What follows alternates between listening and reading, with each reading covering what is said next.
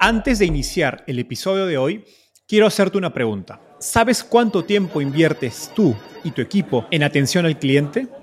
En el mundo de las startups, donde cada segundo cuenta y cada cliente es importante, Zendesk se convierte en tu aliado perfecto. Es como tener un equipo de superhéroes de atención al cliente a tu disposición. Zendesk es una plataforma omnicanal que integrará todos tus canales de comunicación como WhatsApp, email y redes sociales en un solo lugar. Gestiona tickets, ofrece una gran experiencia, aumenta tus ventas, pero sobre todo Construye relaciones cercanas con tus clientes gracias a Zendesk. Como beneficio exclusivo por ser parte de la comunidad startupeable, podrás probar el CRM de Zendesk completamente gratis por 6 meses. Y si decides continuar, tendrás 15% de descuento en tu primer año de contrato. Lo mejor de todo es que Zendesk escala de acuerdo a tus necesidades. Desde la oficina prestada donde empezaste hasta la compañía global que quieres construir. Compañías globales como Slack, Shopify y Airbnb confían en Zendesk para su atención al cliente. Ahorra tiempo, dinero y mantén felices a tus clientes. Encuentre el link con la prueba gratuita en la descripción de este episodio. ¿Qué haces cuando quieres ir de viaje y hacer turismo? Simple, googleas el lugar de destino, ingresas a una agencia de viajes online, buscas y evalúas lugares y finalmente compras. Jamás nos preguntamos si el destino turístico es accesible o no para nosotros. Desafortunadamente, la experiencia no es tan sencilla para millones de personas con discapacidad en el mundo, quienes tienen que asegurarse de que el hospedaje y las actividades turísticas tengan la infraestructura de accesibilidad necesaria para poder viajar. En el episodio de hoy conversé con Álvaro Silverstein, CEO y cofundador de the World, la plataforma online que permite a personas con discapacidad a nivel global reservar turismo accesible, incluyendo hospedajes y actividades. A la fecha, the World ha permitido que más de Miles de personas viajen y ha levantado más de 4 millones de dólares de fondos como Chile Global Ventures, Datneo, Plug and Play e Inversionistas Ángeles como el SEO de YouTube. Conversamos sobre cómo Will the World utiliza tecnología para agregar la oferta de turismo y la demanda de personas con discapacidad y cómo de esta manera están habilitando un mercado de turismo accesible. También hablamos sobre cómo crear una marca con la que tus usuarios se identifiquen de verdad. Gracias a Camilo Navarro, Joel Weisberg de Will the World y Cristóbal Silva de Kayak por sus recomendaciones de preguntas. Hola, mi nombre es Enzo Cavalier y soy un convencido de que el emprendimiento en tecnología es una oportunidad histórica para resolver los problemas más urgentes de Latinoamérica. En este podcast conversamos con emprendedores e inversionistas de las startups más impactantes de nuestra región para descubrir cómo se idearon, escalaron y levantaron venture capital para solucionar problemas tan grandes como la educación, las finanzas y la salud. Recuerda visitar www www.startapeable.com, donde encontrarás todo un ecosistema de recursos para tu camino startup. Hola Álvaro, ¿qué tal? Bienvenido al podcast Startapeable. Hola Enzo, un gusto ser parte de Startapeable, que lo escucho bien seguido. Súper, gracias por eso. Álvaro, empecemos con un poco de contexto. Cuéntanos cómo llegaste al fascinante mundo de las startups vengo de una familia de, emprendedores. Mi papá, mi abuelo, mis hermanos son emprendedores y yo cuando salí de la universidad dije sí o sí voy a estar relacionado a, las startups. Pero trabajé dos años en consultoría primero y fue suficiente para decir, ok, eh, ahora es tiempo de, trabajar en startups. Trabajé en un par en Chile, yo soy de Santiago. Trabajé en Reclut, que es una startup de reclutamiento que todavía ahí hace de su impacto. también creé una, una, una quiniela mundialera eh, para empresas, para los, para los mundiales de fútbol y lo implementamos como en 20 empresas. Entonces, eh, siempre he estado como súper vinculado a las startups y yo creo que por bien o mal que le vaya a Will the World, yo siempre voy a seguir eh, vinculado al mundo del emprendimiento.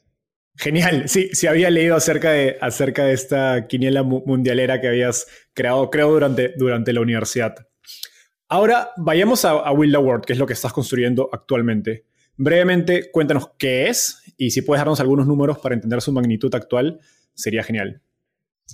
Sí, Will the World es en una frase el booking.com para las personas que necesitamos eh, accesibilidad. O sea, a través de Will the World, personas con discapacidad o sus acompañantes pueden buscar y buquear alojamientos, tours y actividades eh, con información detalladísima de la accesibilidad y así pueden ellos tomar una decisión y saber eh, a qué lugar ir y, que cumpla con sus expectativas de accesibilidad.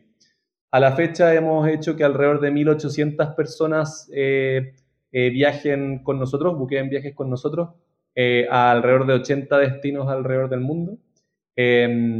Y de ellos el 80% son de Estados Unidos principalmente, el otro 20% repartidos por 15 países del mundo. somos un equipo de 40 personas, somos fundadores chilenos, pero el resto del equipo está representado por, por 13 nacionalidades. Wow. Genial. Y bueno, creo que hace sentido porque es una solución cuyo mercado es, global, ¿no? Ahora, probablemente la mayoría de la audiencia, y me incluyo, esté muy poco familiarizada con el problema, por obvias razones. Entonces, cuéntanos tu experiencia, la de tus usuarios, qué dificultades enfrenta una persona que requiere accesibilidad al momento de hacer turismo y cómo esto afecta sus posibilidades de efectivamente poder digamos, comprar un viaje, hacer un tour como cualquier persona que, que, piensa hacerlo en un día regular. Sí. Yo tengo una discapacidad de que tengo 18 años eh, y entonces esto nació un poco con, dado las, el, vivir el problema yo mismo. Eh, pero en general las personas con discapacidad necesitan cierta infraestructura eh, para poder entender si es que se van a poder quedar en un, en un alojamiento o poder hacer alguna actividad. Eh, en el caso de los alojamientos, eh, mi silla de ancho mide 70 centímetros, por ejemplo. Yo una vez fui a Medellín y cuando llegué al hotel que decía, lo, reservé por, por booking.com y decía que era accesible, cuando llegué, el ancho de la puerta medía 50 centímetros. Y yo no podía entrar por la puerta de, la, habitación. Era una habitación gigante, pero el ancho de la puerta no daba. Y yo para poder entrar a las habitaciones teníamos que mi novia tenía que levantar mi silla, sacar una rueda para poder entrar. Menos mal no hubo ni un terremoto, ni un incendio, ni nada, porque ahí me quedaba yo.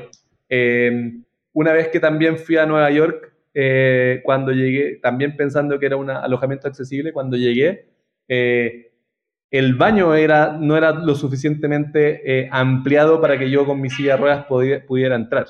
y tampoco podía entrar a la, ducha porque era muy angosta. Entonces tuve cuatro días en Nueva York sin poder entrar al baño eh, de, la, habitación en la cual había entrado. Eh, ejemplos como estos son los que eh, viven nuestros, nuestros usuarios al final de cuentas. Hay, un, hay mil millones de personas en el mundo que tienen discapacidad. Y, y las discapacidades son súper diversas, o sea, mis necesidades son muy distintas a las de un adulto mayor, son muy distintas a las de una persona ciega. Entonces, eh, son muy distintas y muy variadas las necesidades que tienen los usuarios, eh, los viajeros con discapacidad al momento de decir, ok, yo quiero ir a, este lugar, quedarme en este lugar y hacer estas actividades. Eh, y eso es lo que nosotros estamos resolviendo para que ellos puedan entender a dónde viajar, qué hotel buquear, qué actividades hacer y que cumplan las necesidades que ellos necesitan. Increíble, no, me, encanta la, misión y el impacto de lo que están haciendo. Álvaro, en una entrevista anterior mencionabas que en Europa menos del 5% de los alojamientos y menos del 25% de las actividades turísticas son accesibles.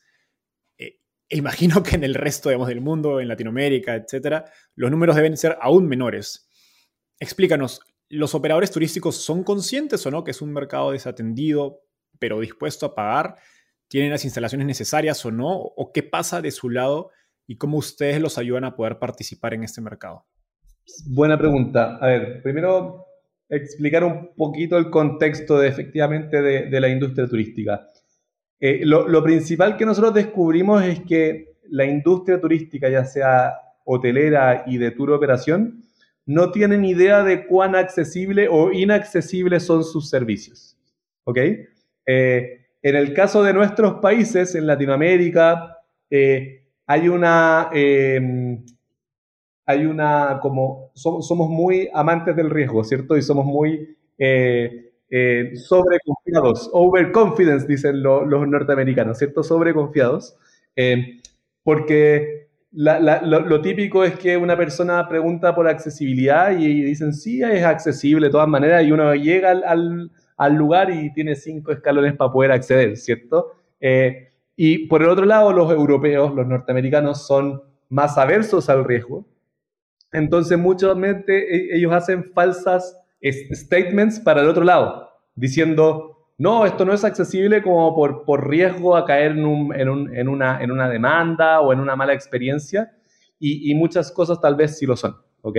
Y eso es lo que nos dimos cuenta. Eh, y obviamente que en Europa y en Estados Unidos hay más accesibilidad de la hay en Latinoamérica o en Asia o, o en África. Eh, la clásica respuesta que nos dan nuestros partners, que son los hoteles, tour operadores con los cuales nosotros queremos trabajar para levantar cuán accesibles son y si no lo son tanto, ayudarlos a, que, sean más accesibles, es yo siempre había querido abrirme a atender más clientes con discapacidad, pero nunca lo había hecho porque no sabía cómo hacerlo o porque, eh, porque todavía no lo hacíamos o porque estábamos esperando tal cosa. Y parte del, del rol de Will the World ha sido un poco darle a entender a la, industria turística que hay ahí un mercado gigante sumamente desatendido. Y que si es que ellos tienen mejor infraestructura accesible y mejores servicios accesibles, eh, se van a poder lograr diferenciar y abarcar una, un segmento de clientes que, está buscando más oferta para ellos. Eh, y, nosotros eh, hemos, nos ha ido bastante bien, sobre todo en los últimos años, en abrirnos a que, los, a que, la oferta turística entienda esto. ¿Y nosotros qué estamos haciendo con ellos? Estamos primero digitalizando en detalle la información de su accesibilidad. Eso significa en un hotel el ancho de las puertas, el alto de la cama, el tipo de ducha, eh, el tipo de suelo, que son eh, datos, información relevante para nuestros usuarios para entender si es que quieren quedarse en un alojamiento o no, principalmente. Y así nosotros listamos ese producto en willtheworld.com para que nuestros usuarios puedan entender cómo es eh, y buquearlo. No solo eso, sino que nuestro sistema les recomienda cuáles son los que les hacen más fit a sus necesidades específicas de accesibilidad, porque cuando ellos se registran en nuestra plataforma, crean su perfil diciendo, yo necesito un lugar sin escalones, me muevo en una silla manual, necesito asistencia para poder moverme, etcétera entonces nuestro sistema es un fit entre nuestra oferta y las necesidades de cada usuario. Lo que estamos implementando ahora para llevar un paso más allá, eh, eh, el, apoyo que le damos a la industria y a nuestros partners es, una, es un sello, un sello de accesibilidad.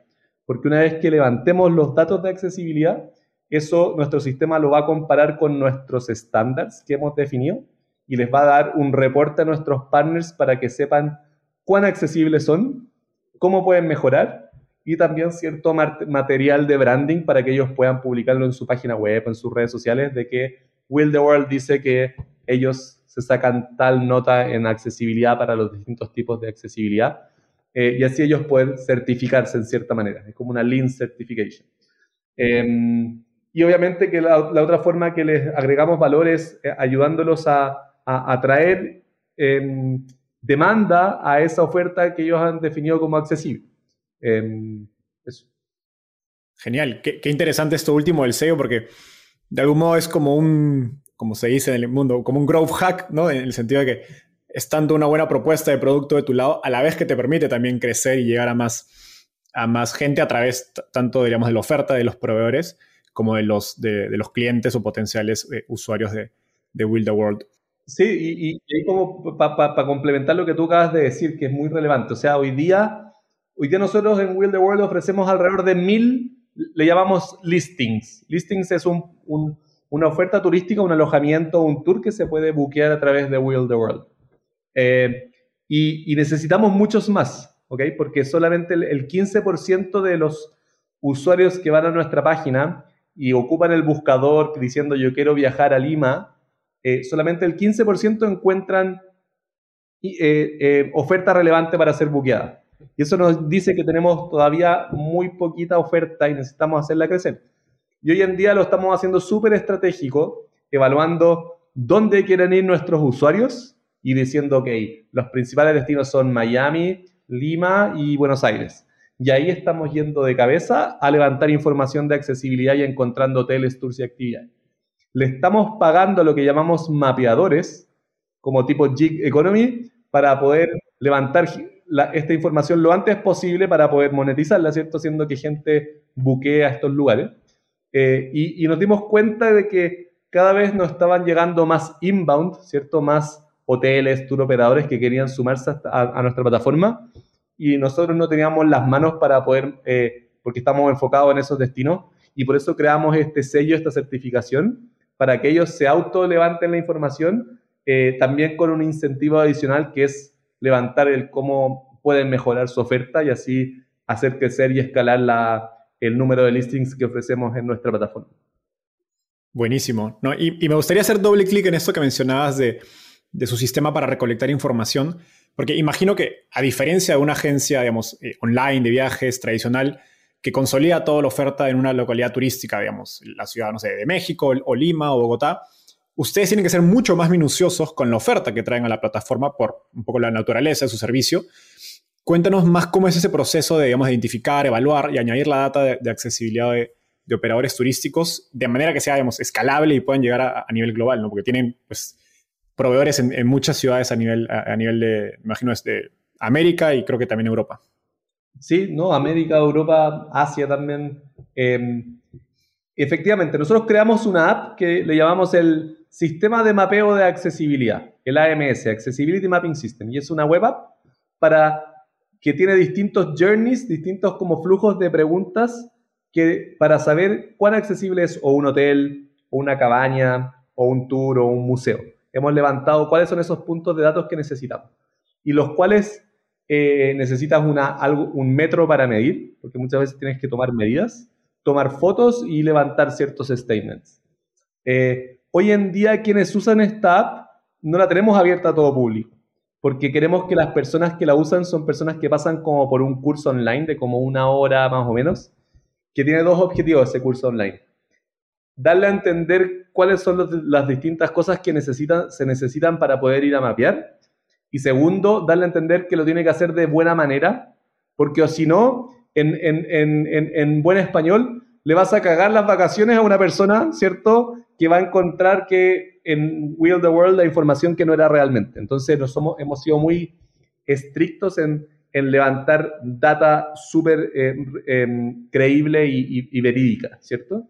Eh, estamos eh, dentro de nuestro roadmap de producto, queremos crear un, AMS un poquito más simple para poder hacer que cualquier persona pueda levantar datos, los, los datos como más puntuales que no requieren de medir ni mucho menos, eh, para así como poder tener un primer feedback de qué cosas nosotros podemos ir a mapear de manera más detallada. Eh, pero de esa manera lo estamos verificando y también cuando el usuario buquea un, un, hotel o un tour con nosotros, le mandamos de nuevo el formulario para que él valide esos puntos de datos. Eh, y así hacemos como un double check con el primer usuario y con todos los usuarios que, que están ocupando esa oferta. Genial. qué increíble, porque veo muchos paralelos entre la historia de Airbnb y de ustedes. Creo que por un lado lo que nos comentas es muy similar a lo que hizo Airbnb con la comunidad de fotógrafos, ¿no? que cuentan que Airbnb cuando, digamos, uno de los grandes insights que, se, que descubren es que cuando la gente tomaba foto por su cuenta, digamos, los listings o eh, no convertían porque las fotos solamente eran malas, no eran con teléfonos. Y pues unos, un hospedaje, uno, digamos, la decisión de compra es muy visual, ¿no? Y cuando crean esta comunidad de fotógrafos que van a visitar los, digamos, los, las casas, departamentos y empiezan a tomar fotos, ahí empieza Airbnb a despegar. Digamos, ellos tienen, y hoy día creo que nutren esa comunidad, es, todo un trabajo detrás. Y algunos tienen algo similar con estas personas que les ayudan a traer, a traer eh, oferta. Y del otro lado, la, otra similitud que, que, veo es que aparentemente es un mercado pequeño, pero digamos, al, crear y consolidar una oferta de servicios que antes no existía, o al menos no era accesible, estás expandiendo el mercado. Cuéntanos, cuando, digamos, cuando has levantado capital, ¿cómo le explicas a un inversionista tu tamaño de mercado? Y, si realmente es que tú lo ves como que estás creando un mercado de, digamos, que inexistente o, que, o desatendido. Buena acotación, pero, pero incorrecta, si te puedo corregir, eso, porque no es tan pequeño como parece. ¿Ok? okay. Eh, existen mil millones de personas en el mundo que tienen discapacidad. ¿Ok? Y si tú consideras al menos una persona que, que, vive con esa, por cada una de esas mil personas, existen otros mil personas en el mundo que no tienen discapacidad, pero que también necesitan eh, accesibilidad. Es decir, eh, alrededor del 30% de la población mundial necesita accesibilidad.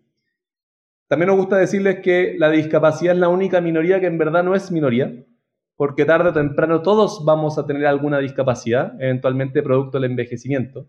eh, al 2050, que está ahí nomás, quedan 25 años más o menos, eh, eh, no, no van a ser mil millones de personas las que tengan discapacidad, sino que van a ser dos mil millones de personas, producto de que vamos a vivir 150 años y que vamos a ser más prominentes a tener una discapacidad.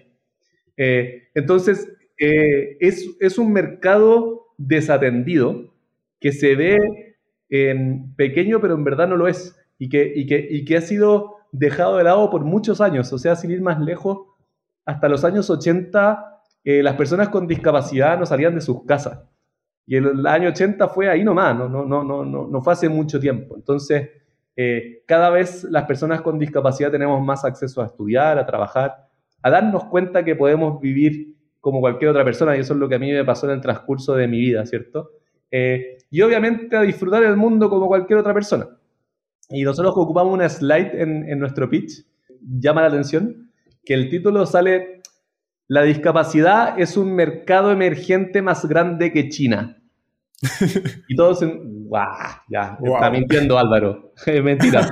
y es verdad, porque el, si consideramos las familias con discapacidad en el mundo, ¿cuál es su, su Producto Interno Bruto, ¿cierto? Su disposable income, lo que, su ingreso bruto. Eh, son 13 trillones de dólares. Y el, y el, PIB de China son 12 trillones de dólares. Entonces, eh, es un mercado gigante. Y esto, esto no, no, lo inventamos nosotros, esta slide la, lo sacamos de un, artículo de TechCrunch que está muy bueno, eh, que habla de esto.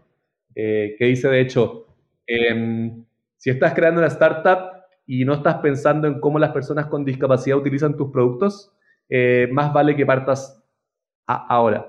Em, y, ahí en el caso como del turismo propiamente tal, eh, lo que gastan las personas con discapacidad en el mundo en, viajar son 120 billones de dólares, lo cual corresponde como a un 6% de la, del mercado total de, la industria turística. Entonces, por regla de tres, si es que el 15% de la población mundial tiene discapacidad, bueno, si, si el turismo es inclusivo y accesible, tiene el potencial de incluso llegar a 300 billones de dólares. Entonces, así es como transmitimos que esto es un mercado grande. Y, y al final de cuentas, a nosotros nos ha, ido, no ha ido bastante bien con el, con el levantamiento de capital. Y es porque al final de cuentas es, muy poco representada las personas con discapacidad en la industria del VC. Pero siempre terminamos en que alguien dice, en verdad yo tengo un hijo, un hermano, un amigo que tiene discapacidad, entonces terminan relacionándose con el problema. Genial. No, y, tiene, y, tiene, total sentido. A fin de cuentas, los inversionistas pues están buscando mercados y productos que nadie más está viendo. Entonces hace total sentido que, y claro, cuando le das los números, pensando que, ya es un mercado grande, y si le, y, si le añades el hecho de que puedes desbloquear, digamos, una oferta de servicios que antes no estaba disponible, entonces puede ser muchísimo más grande, ¿no? Increíble. Ahora, hablando de mercado, les tocó enfrentar quizás el, shock más grave en la historia de la industria de turismo. ¿Cómo lograron sobrevivir a la pandemia? Uf, fue terrible. Ni te cuento. Em, para escribir un libro. Em, mira, eh, una anécdota. Uno, de nuestros inversionistas es em, Susan Wojcicki, la CEO de YouTube, y su marido. Y con Camilo, que es mi, es mi socio, mi otro fundador, de Will the World estábamos en San Francisco y nos juntamos con Dennis, que es el marido de Susan, eh, por ahí por principios de enero del 2020. Em, porque estábamos levantando nuestra primera ronda formal de capital, una, nuestra, nuestra seed round. Em, y, él nos dice, oye, ¿y el COVID? ¿Y el, coronavirus? Y nosotros como, no, si el coronavirus es algo que va a quedar en, está pasando en China, nosotros no tenemos todavía pensado hacer nada en China.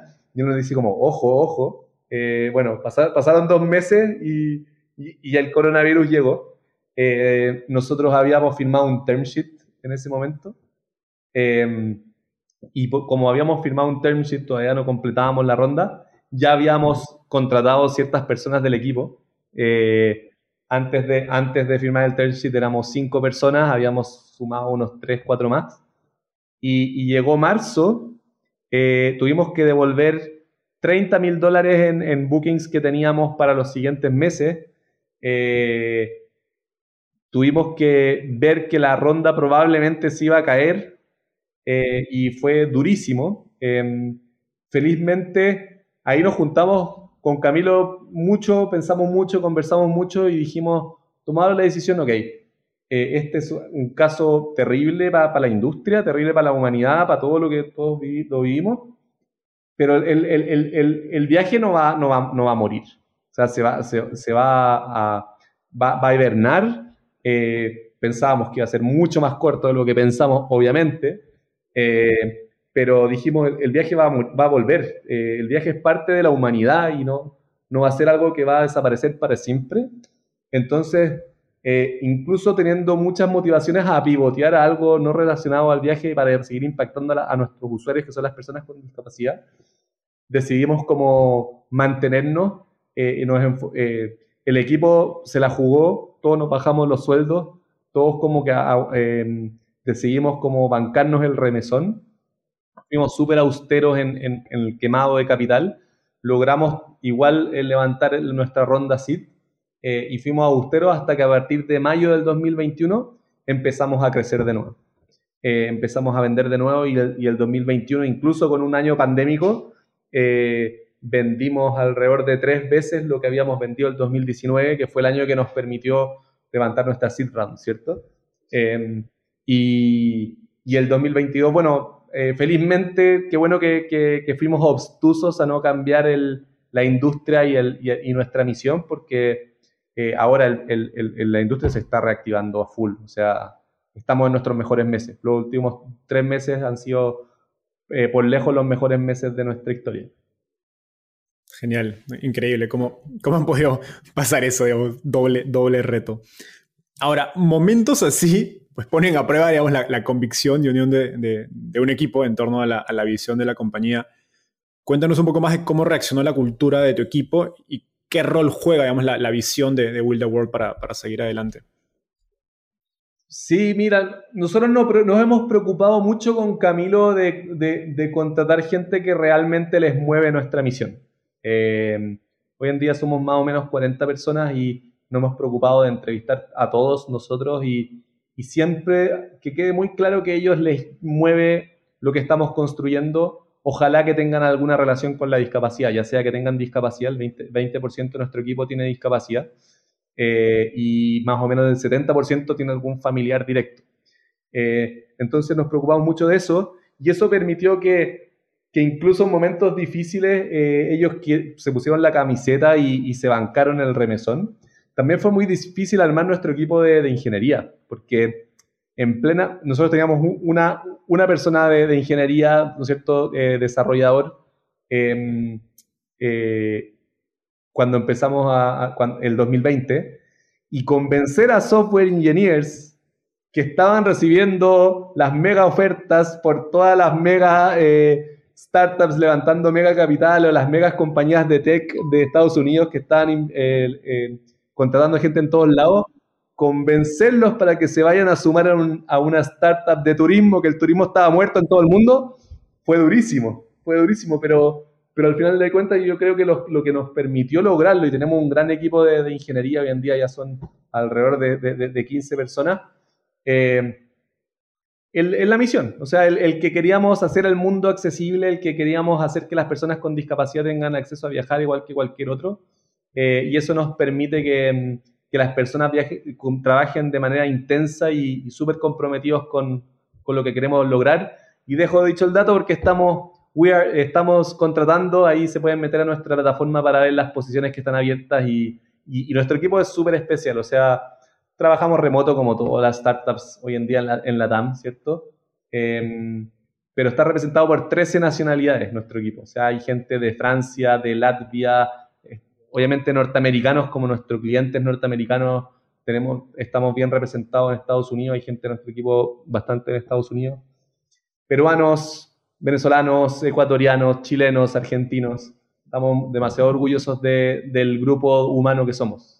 Una anécdota, hoy día están como 20 personas del equipo en Puerto Varas, en el sur de Chile, que decidieron ir a trabajar em, en conjunto por, por 10 días en un hotel, porque un hotel nos hizo una, un, gran descuento, dado que somos partners de ellos, em, y, hoy día están alrededor de como 20 personas de nuestro equipo trabajando desde Puerto Varas. Un saludo a todos ellos.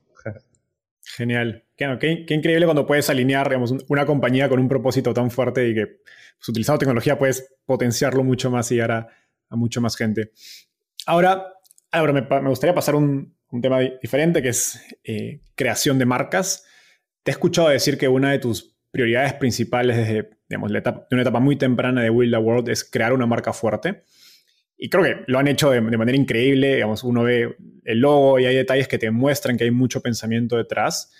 Pero es algo en lo que usualmente los emprendedores no ponen atención, sino hasta etapas más avanzadas de la compañía, porque pues en una etapa tan temprana hay otras prioridades, ¿no? Como levantar capital, el producto, etc. ¿Por qué ha sido tan importante para Will the World desarrollar una marca desde una etapa tan temprana? Y, digamos, ¿en qué momento o cómo te percatas de, esta relevancia de la marca? Qué buena pregunta. y voy a partir contradiciéndome porque yo creo que eh, hace, hace todo el sentido del mundo y es muy inteligente el preocuparse de otras cosas que la marca en un principio, como es el producto, ¿ok? Porque al final de cuentas he aprendido con el tiempo que lo más importante para crear una marca potente es tener un producto increíble en el cual cualquier iniciativa de marketing va a ser, va a ser exitosa, ¿cierto? Y eso que lo hace un gran producto.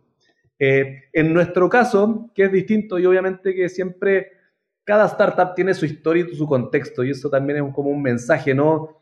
Es bueno seguir como el, el by the book, ¿cierto? Y leer todas las recomendaciones que te hace Andrés en Horowitz y, eh, y, el, y, el, y el manual del emprendedor, pero también hay veces que hay cosas que son súper específicas que pueden funcionar solo una vez.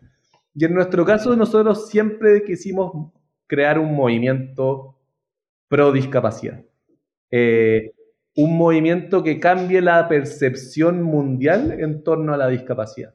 Yo tengo una discapacidad desde que tengo 18 años y siempre todos los productos y servicios específicos para nosotros ocupan la palabra caridad o asistencia, ocupan el, color azul de un hospital, eh, sobre todo, ¿no es cierto?, en nuestros países donde la Teletón es muy potente y la Teletón eh, siempre ha eh, hecho que la percepción de la, de la, sociedad de las personas con discapacidad es media asistiva, ¿cierto? De caridad.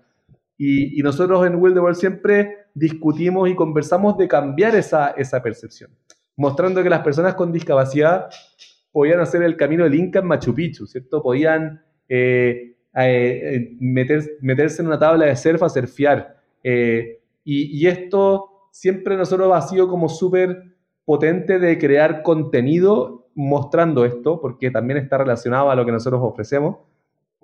Eh, pero también para crear una marca donde las personas digan, oye, me pongo la, la, remera, la playera de Will the World, eh, porque me gusta lo que, lo que hay detrás de esta, de, esta startup, lo que hay detrás de esta empresa, ¿cierto?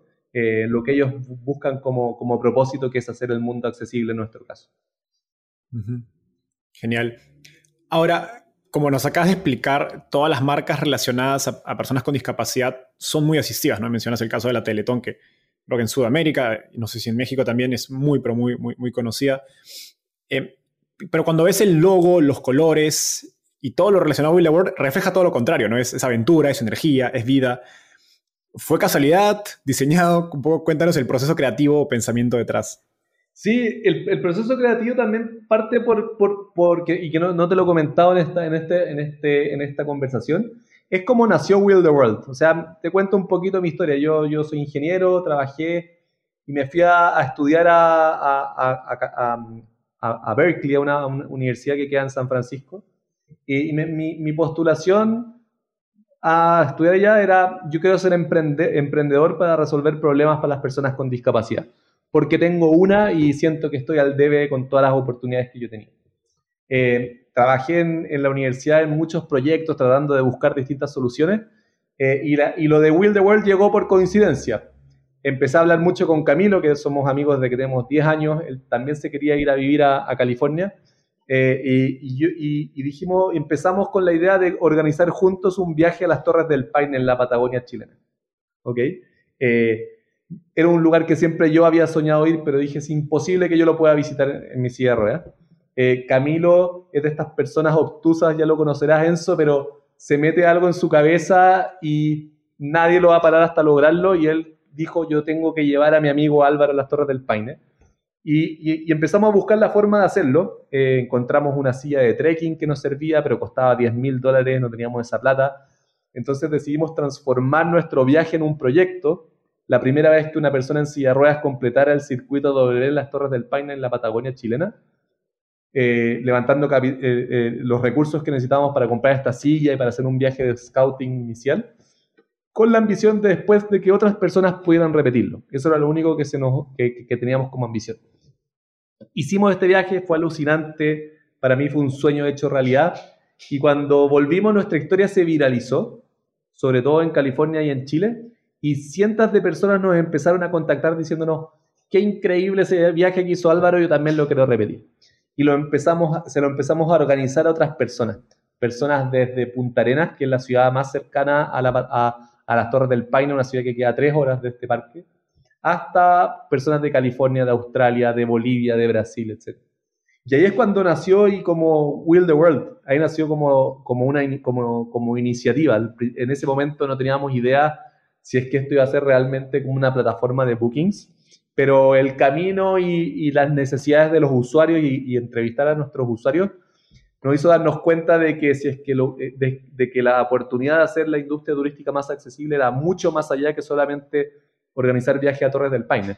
Pero por eso nació como todo esto con contenido que nosotros tenemos y el logo que tiene las Torres del Paine, que es nuestro lugar de origen, por así decirlo, eh, y una silla de ruedas de manera activa, como mostrando que las personas con discapacidad también pueden, podemos movernos. Eh, y eso fue un poquito la historia detrás de todo el contenido y toda la, eh, la imagen detrás de Will the World. Wow, que, que, en verdad es una historia increíble y qué chévere que sea parte del origen, digamos, de, de, tu compañía, ¿no? Es como que es, es casi, casi, como que el MVP, ¿no? El momento, este, digamos, del foco prendido de, digamos, del nacimiento de Will the World. Y creo que me has, mostrado que todas las personas con las que conversé preparando la entrevista me dijeron que es tu capacidad de inspirar y, comunicar con, mucha claridad. Eh, Cuéntanos cómo lograste que, Mark Zuckerberg presentara Will the World en una charla de Facebook. No, eso fue suerte nomás. Eso fue suerte. Yo fuimos parte de un programa de aceleramiento de, de Facebook. Más que de aceleramiento era de apoyo a comunidades. Y nosotros como que cuando partimos no, no teníamos ni siquiera una página web, teníamos un grupo en Facebook, eh, una, una, página en Facebook.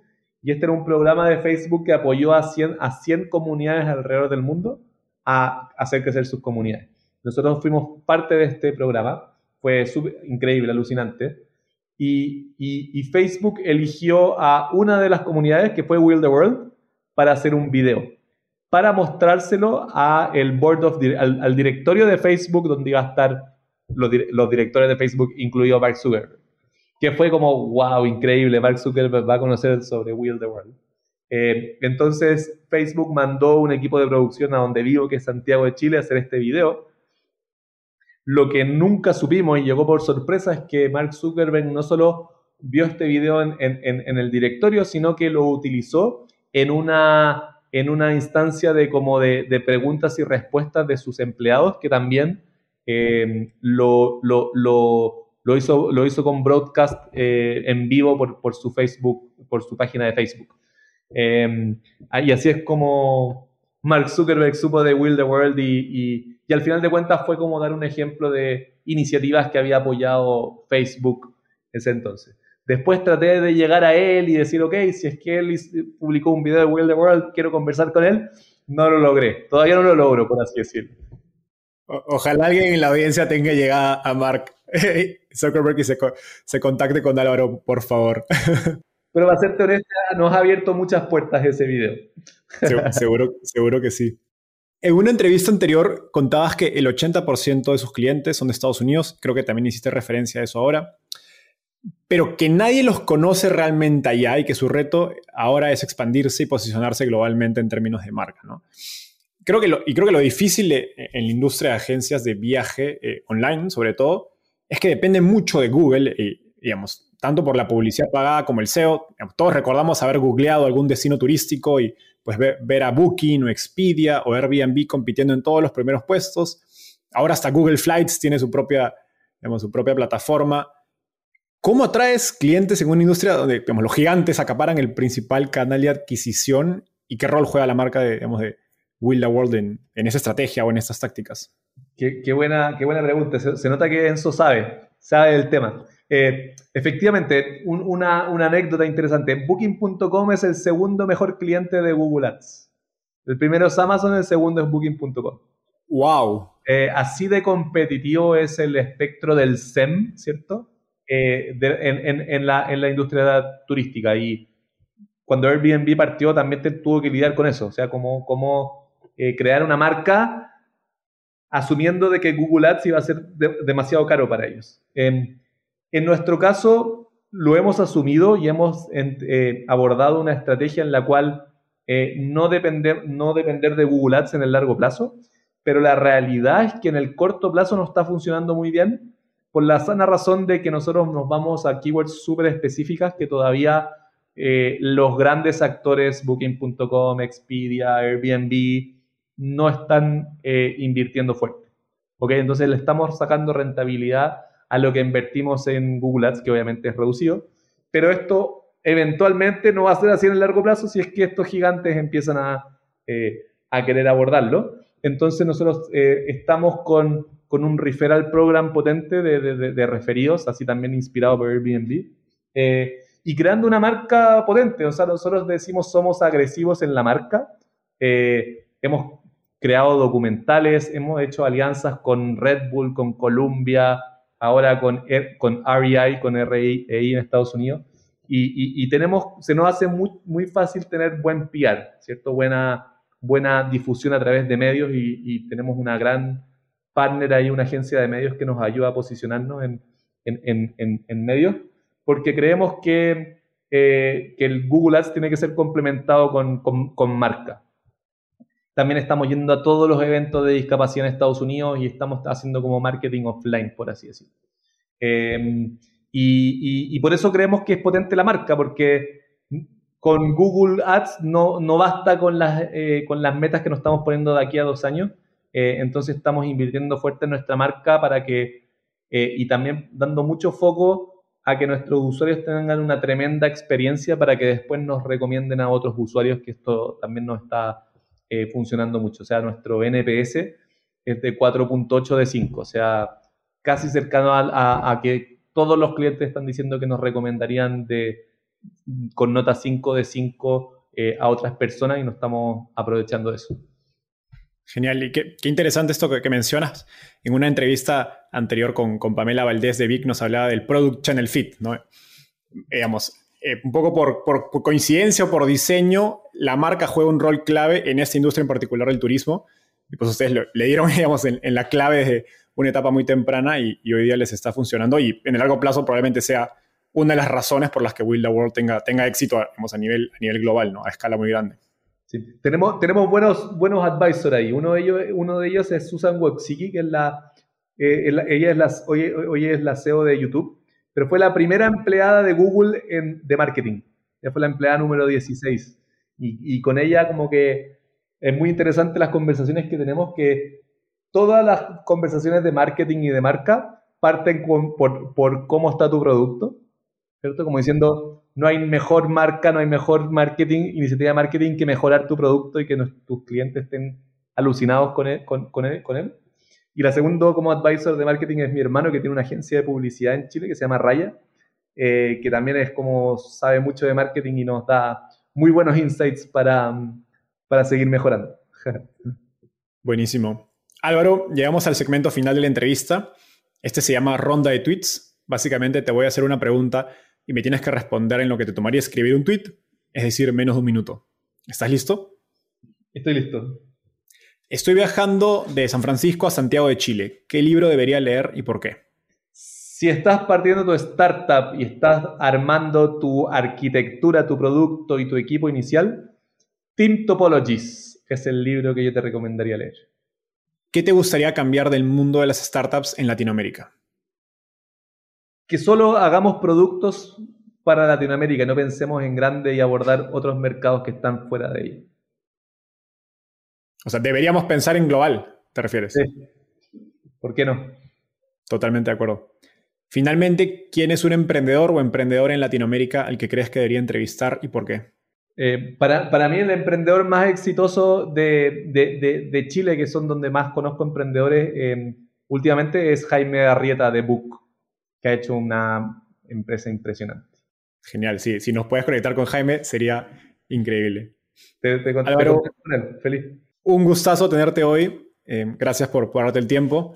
Y al, al resto de nuestra audiencia, nos vemos en un próximo episodio. Bye. Chao, Enzo. Gracias. Un gusto.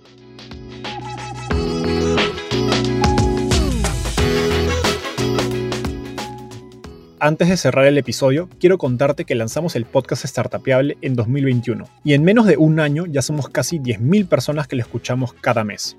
Y quiero seguir creciendo esta comunidad. Por eso, si escuchaste este episodio y te gustó, ayúdanos contándole a un amigo, familiar o colega. Suscríbete y déjanos un review en Spotify o Apple Podcasts. De hecho, me gustaría saber quién eres y por qué escuchas el podcast.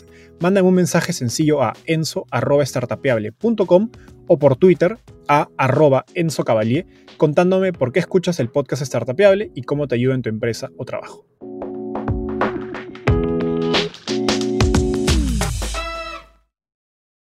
Este es un podcast producido por Explora.